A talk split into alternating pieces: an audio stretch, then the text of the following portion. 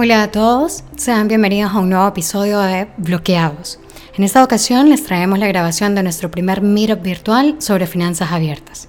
Un tema muy interesante para los que quieren saber de qué manera el blockchain se puede aplicar a algo diferente de las criptomonedas, y en este caso usando contratos inteligentes con Ethereum. Si quieren saber más sobre contratos inteligentes de Ethereum, pueden escuchar el episodio número 3. Ahora sí, iniciamos. Entonces vamos a arrancar con unos conceptos generales. El, primero es eh, sobre Ethereum. Eh, Ethereum realmente eh, a mí me gusta definirlo como, y, se ha llegado al consenso de la comunidad que es como the World Computer. Como ustedes sabrán, una computadora o un sitio web, se podría decir una aplicación, lo que tiene es una base de datos o tiene una plataforma donde uno se puede conectar y acceder a la información y, diferentes usuarios pueden leer la data. Entonces, si nos ponemos con el ejemplo de Facebook, básicamente es como sus amigos, sus likes, sus comentarios y todo. Em, la diferencia con Ethereum es que esto se guarda en el blockchain, lo que significa es que todas las personas tienen acceso a la información. O sea, siguiendo con el ejemplo de Facebook, sería horrible realmente tener un Facebook en Ethereum. Eh, uno por el costo y el otro sería por porque realmente esto es público, cualquier persona podría ver esta información.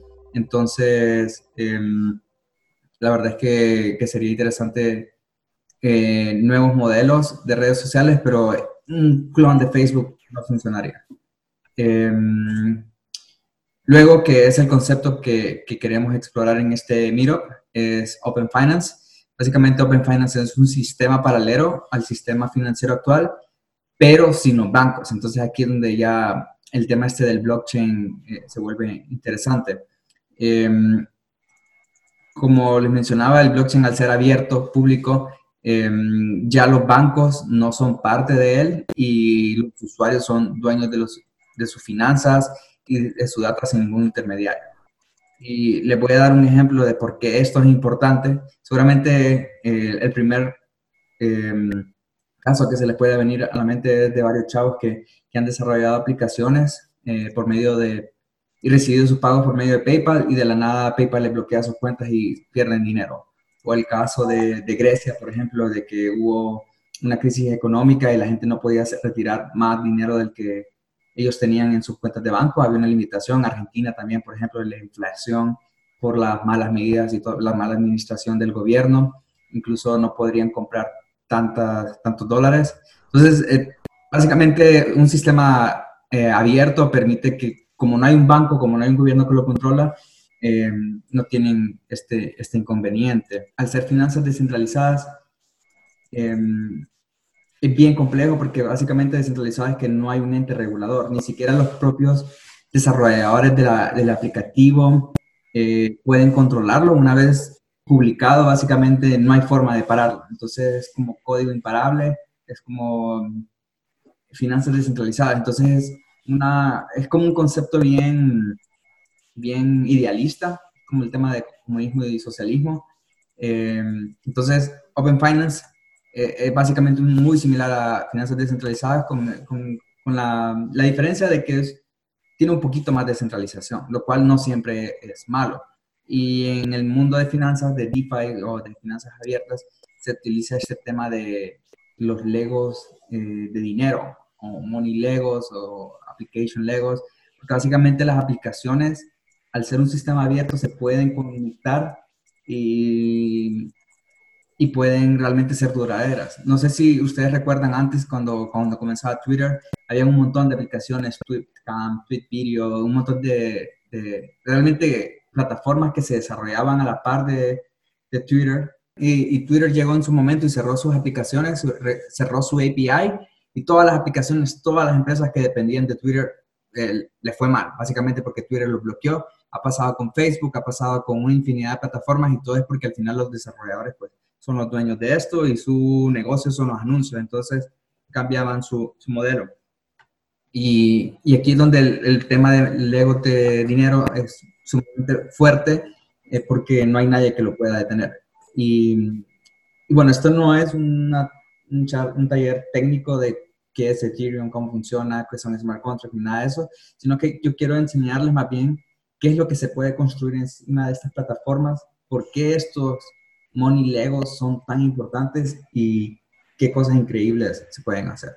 Entonces empezamos con el, primer bloque, se podría decir, eh, son las stablecoins. Eh, no sé si han escuchado las noticias sobre criptomonedas, imagino que sí, que en su momento el Bitcoin llegó a 20 mil dólares, que empezaba en que valía centavos, que ahorita hubo una caída espectacular y estuvo en 3 mil dólares. Entonces, eh, básicamente una fluctuación. Esto se debe a la oferta y la demanda, la especulación. Y las stablecoins básicamente son, son monedas que están pegadas a un valor.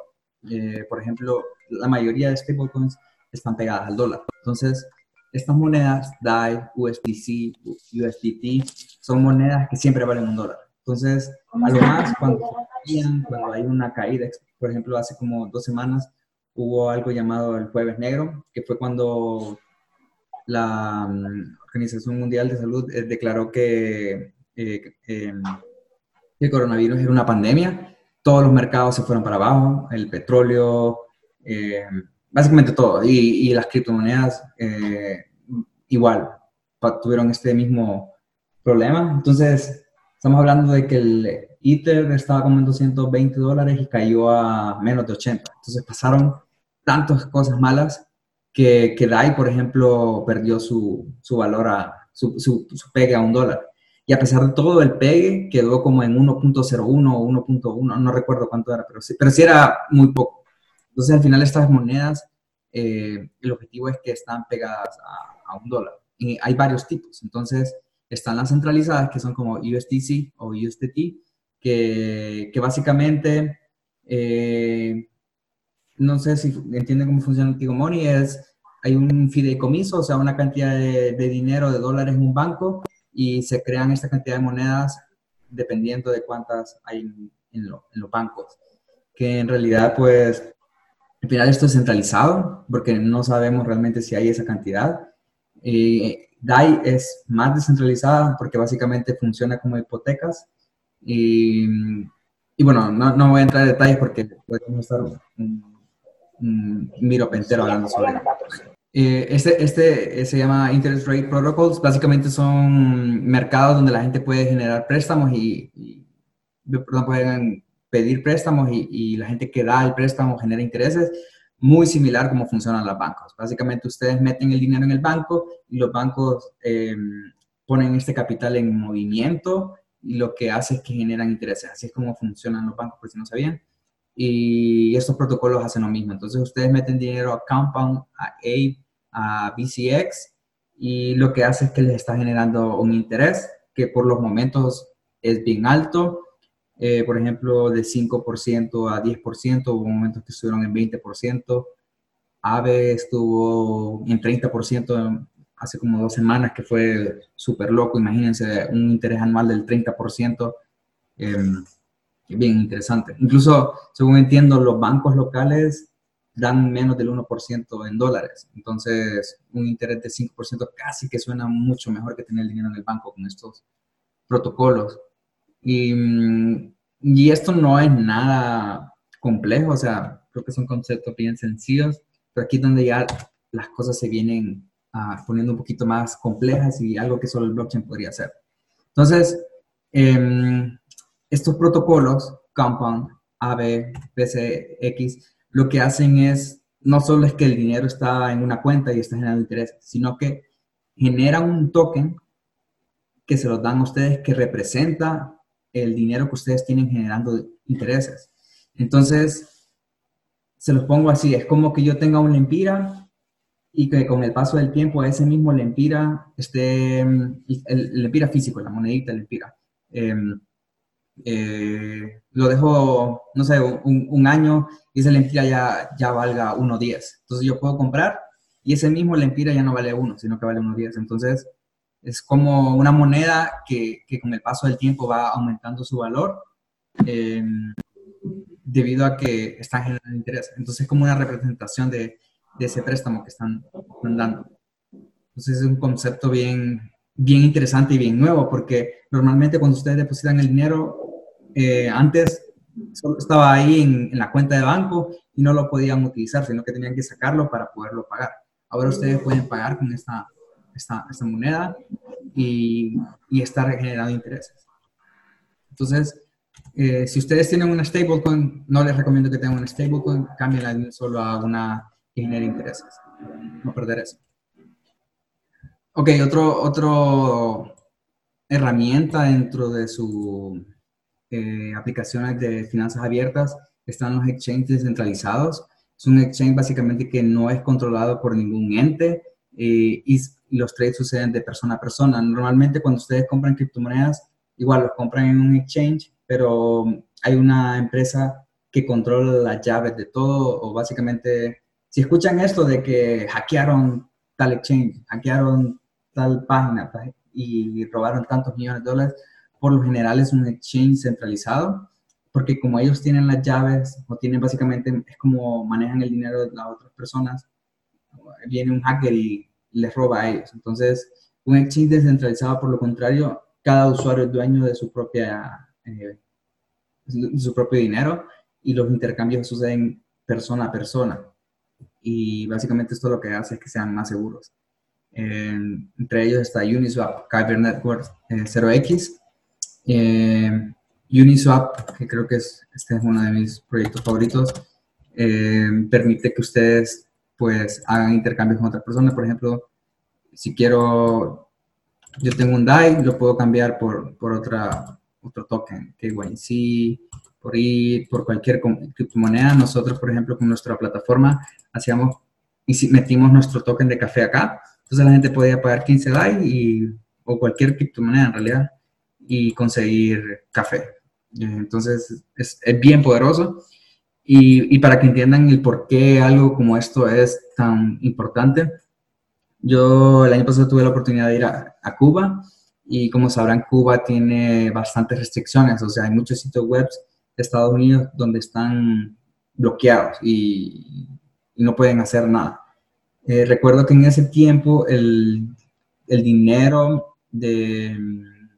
El, el, valor de las criptomonedas estaba cayendo y yo tenía un préstamo y iba lo iba a perder porque no, no, lo, como estaba bajando el dinero que, que, necesitaba repagarlo y no había forma de que yo lo pagara porque estaban todos los sitios web donde yo podía conseguir el dinero para pagarlo estaban bloqueados. Pero Uniswap, como es un protocolo descentralizado, básicamente está publicado en un nodo, eh, eh, básicamente está como publicado en un servidor donde no se puede eh, bloquear. Y lo que hice fue tradear los tokens acá y pagar con eso. Entonces, Uniswap me salvó. Um, otra herramienta, RobotSets. Um, básicamente son estrategias de gestión de activos, son para gente que está haciendo trading o está eh, tratando de ganar eh, en las caídas y subidas de precios, vendiendo y comprando tokens. Eh, y aquí bien interesante porque hay, hay personas, por ejemplo, yo soy pésimo haciendo trading, lo único que sé para hacer trading es que se compra barato y se vende caro y no hay que desesperarse. Básicamente eso es todo lo que sé de trading.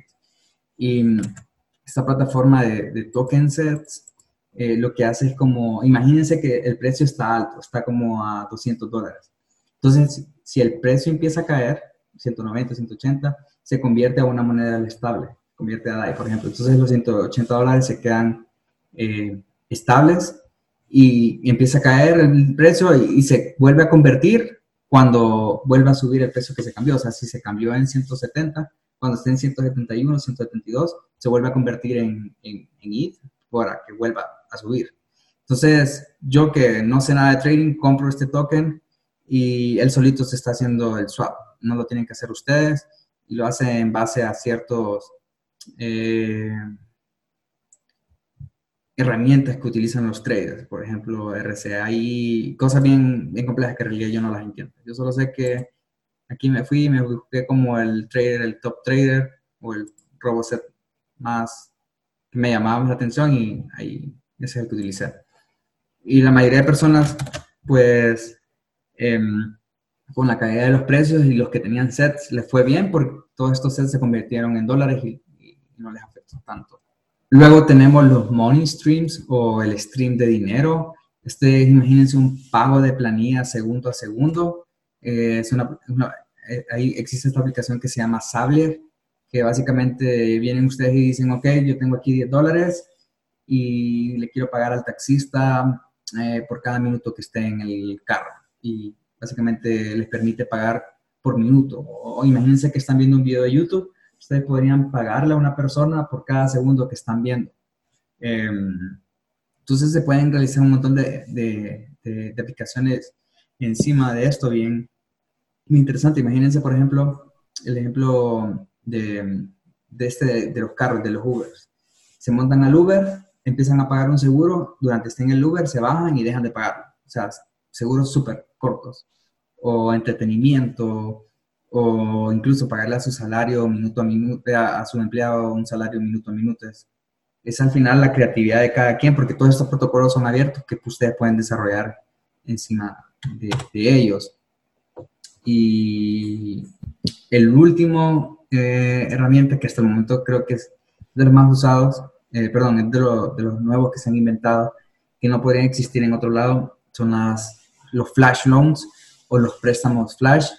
Son préstamos instantáneos que se ejecutan básicamente con la misma transacción. O sea, eh, ustedes sacan un préstamo de un millón de dólares, hacen algo con este préstamo, ganan dinero y luego pagan el mismo préstamo.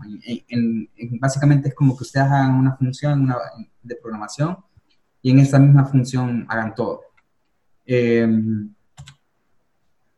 aquí esta es una imagen de un hack que sucedió cuando se lanzaron estas flash loans, em, pero para que vean cómo, cómo se pueden interconectar todos estos protocolos y herramientas, eh, vino un hacker, que aquí está arribita, sacó un flash loan de 2.7 millones eh, utilizando esta plataforma de DYDX. Eh, es una plataforma para sacar préstamos. Entonces él sacó un préstamo y 5000 ETH, o sea, la mitad, la metió en Uniswap y, consiguió eh, Bitcoin.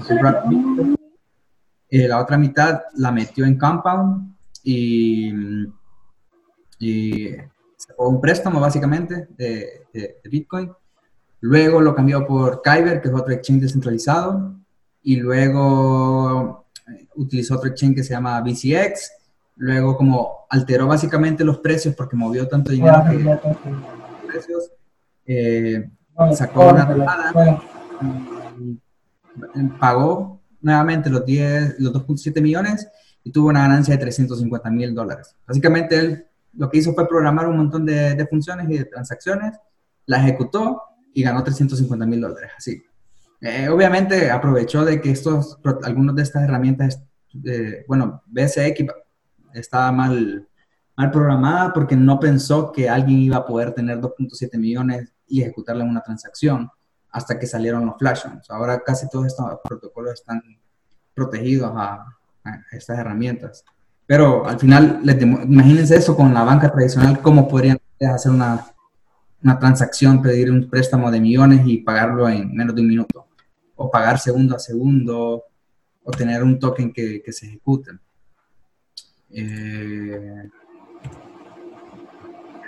bueno, antes de, terminar, eh, no sé si tienen preguntas, voy a eh, dejar de compartir la pantalla para que hablemos un poquito y, y luego, pues, si no, pues puedo cerrar con otro tema interesante.